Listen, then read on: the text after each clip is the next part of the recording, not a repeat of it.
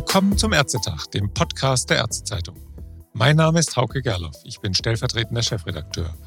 Und heute darf ich eine besondere Episode ankündigen. Denn gestern, aus Anlass der Verleihung des Galenus von Pergamon Preises und des Charity Awards bei der Springer Medizin Gala in Berlin, hatten wir einen Ehrengast, Gesundheitsminister Professor Karl Lauterbach. Und der Minister, der Schirmherr des Charity Awards ist, hat nach seiner Rede unserem Herausgeber Wolfgang Vandenberg, dem Co-Moderator des Abends, noch Rede und Antwort gestanden. Thema, wie könnte es anders sein, ist vor allem das GKV Finanzstabilisierungsgesetz, das just an diesem Tag gerade die letzte Hürde im Parlament genommen hatte. Das Gespräch haben wir aufgezeichnet. Hören Sie selbst, was Karl Lauterbach zu seinem Gesetz, insbesondere zu den Änderungen im Arzneimittelbereich und zu den letzten Änderungen vor der Verabschiedung zu sagen hat. 17 Milliarden, 17 Milliarden äh, stehen nächste, nächstes Jahr irgendwo in Kreide, beziehungsweise müssen irgendwie ausgeglichen werden. Sind Sie überzeugt davon, dass das mit dem GKV Finanzstabilisierungsgesetz überhaupt ausreicht? Oder ist die nächste Reform damit schon angedacht, etwa im Frühjahr 2023? Also wir machen ja jetzt eine Reihe auch weitere Reformen. Krankenhausreformen stehen Richtig. an. Reformen im Bereich der Digitalisierung stehen an, Gesundheitskioske stehen an für die Versorgung von Menschen in unterversorgten Stadtteilen und Gebieten.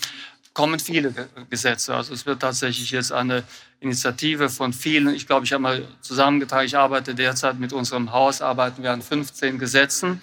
Aber um auf Ihre Frage zurückzukommen, also was die Finanzsituation angeht, werden wir dieses Loch, diese 17 Milliarden, mhm. werden wir damit, also das werden wir damit abgedeckt haben. Hab's immer ich habe das äh, Defizit geerbt, habe aber immer gesagt, dass das dem Vorgänger nicht anzulasten ist. Weil wir haben in der letzten Legislaturperiode nicht den Raum für wirklich raumgreifende Reformen gehabt, also im Sinne der Verbesserung der Struktur. Das machen wir jetzt. Die 15 Gesetze, die ich eben schon angedeutet habe, wo wir arbeiten, aber das Defizit ist damit ausgeglichen. Mhm. Jetzt kombinieren Sie das ja. Einerseits versuchen Sie dieses große, gigantische Defizit, für das Sie ja überhaupt gar nicht für können, das sind die Umstände, wissen wir, aber inhaltlich gehen Sie auch an die Strukturen dran. Und da äh, habe ich, glaube ich, noch nie so viel Reaktion wie jetzt heute Nachmittag nach der Entscheidung zweiter und dritter Lesung, gehört von vielen, vielen Verbänden, die gesagt haben, hier, da und dort funktioniert es nicht so richtig.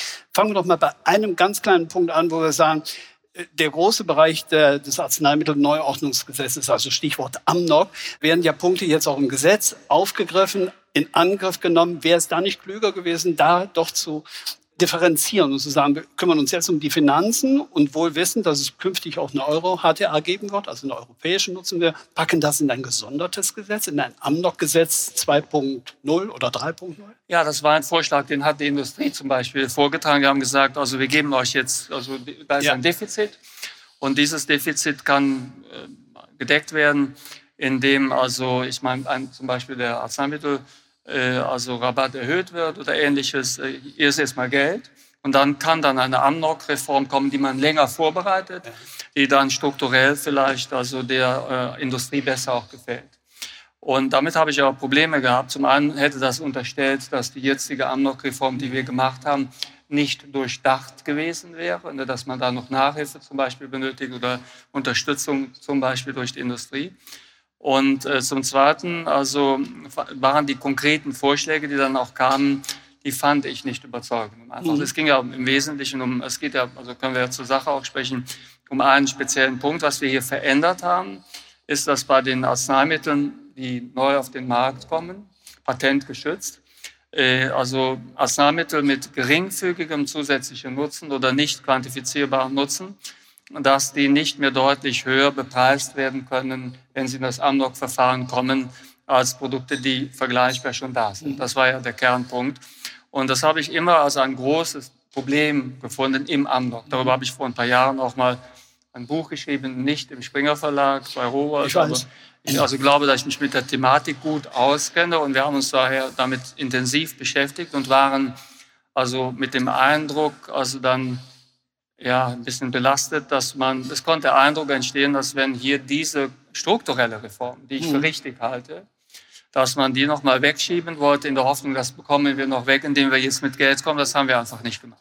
Ein Punkt, der auch eben in der Diskussion, als wir die unterschiedlichen Kategorien diskutiert haben, war der Punkt der Orphan Diseases, also der Rare Diseases. Und äh, da gibt es auch Änderungen, Modifikationen, dass die Umsatzgrenze beispielsweise jetzt, glaube von, aktuell von 50 Millionen abgesenkt wird auf 20 Millionen, wobei dann automatisch eine Nutzenbewertung anstehen würde. Das wird hier als gewisse Gefahr gesehen mangelnder Anreize der forschenden Industrie in diesen Bereichen mit ja extrem kleinen äh, Kohorten weiter zu forschen. Sehen Sie diese, teilen Sie die Gefahr oder, oder äh, wie können Sie die aus dem Weg räumen? Also zunächst, wir haben diese Schwelle noch einmal angepasst auf 30 Millionen. So mit 20. 20 Millionen ist nicht korrekt, aber trotzdem. Also Durch einen Änderungsantrag offenbar jetzt? Das ist geändert worden, ganz genau. Also, aber die, es muss eben Augenmaß haben. Wir haben also bei den echten Orphan Diseases haben wir mit dieser Schwelle 30 Millionen, haben, das deckt einen großen Teil dieser also Patienten ab. Wir haben aber dann auch gesehen, dass also diese Medikamente zum Teil bei einer sehr kleinen Indikation in den Markt kommen und die Indikation wird dann ausgedehnt, insbesondere im Bereich der Onkologie. Das ist auch bekannt. Und wenn man die echten Orphan Diseases schützen will, muss man diese Art, ich will sagen Ausdehnung, drücke ich, mhm. muss man vermeiden. Und da sind wir also auf einen guten Weg gegangen. Man muss sich überlegen, die echten Orphan Drugs vergüten wir hier in Deutschland viel besser als in anderen europäischen Ländern. Wenn man sich die also Kosten anschaut, dann sind das äh, schon also im Durchschnitt bei den echten Orphan Drugs, also bei den kleinen Kunden, sind das Kosten von etwa also 10.000 Euro pro Woche. Pro Woche. Also Tageskosten von ungefähr 1500 Euro. Und da muss man sehr, sehr genau schauen, dass es nicht, äh, sagen wir, in falsche Hände gerät, dieses mhm. Instrument. Und damit hatten wir uns auch schon lange beschäftigt. Und von daher war diese Schwelle 30 Millionen war aus meiner Sicht also äh, mhm. richtig. Wir haben noch eine andere kleine Veränderung vorgenommen hier for the record. Da wurde zum Beispiel geprüft, wie ist das mit den Kombinationspräparaten. Richtig, 20 Prozent waren eigentlich vorgesehen. Genau, und das haben wir dann auch nochmal, also da habe ich lange drüber nachgedacht und bei den Kombinationspräparaten haben wir dann auch gedacht, diejenigen, die jetzt einen erheblichen Zusatznutzen haben, beträchtlichen, sondern erheblichen. Genau. Die, Erheblich oder beträchtlich? Beides. Beides. Okay. Diejenigen, die einen erheblichen und einen beträchtlichen Zusatznutzen haben, die haben wir von dieser 20% Rabattierung auch noch ausgenommen. Das war auch ein Änderungsantrag, der jetzt im Nachhinein eingebracht wurde. Das ist ein Änderungsantrag, den wir selbst gemacht haben. Also wir haben unser eigenes Gesetz nochmal verändert in den letzten Tagen.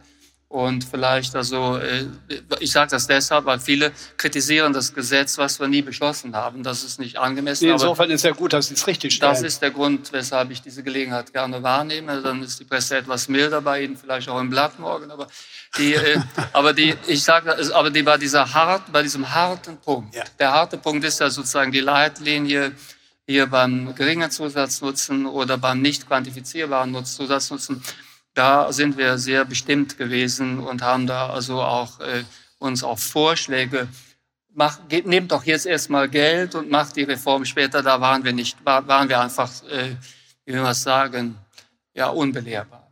Mhm. Wir könnten jetzt noch über das Preismoratorium und, und, und sprechen, aber das ist nicht unser Schwerpunktthema.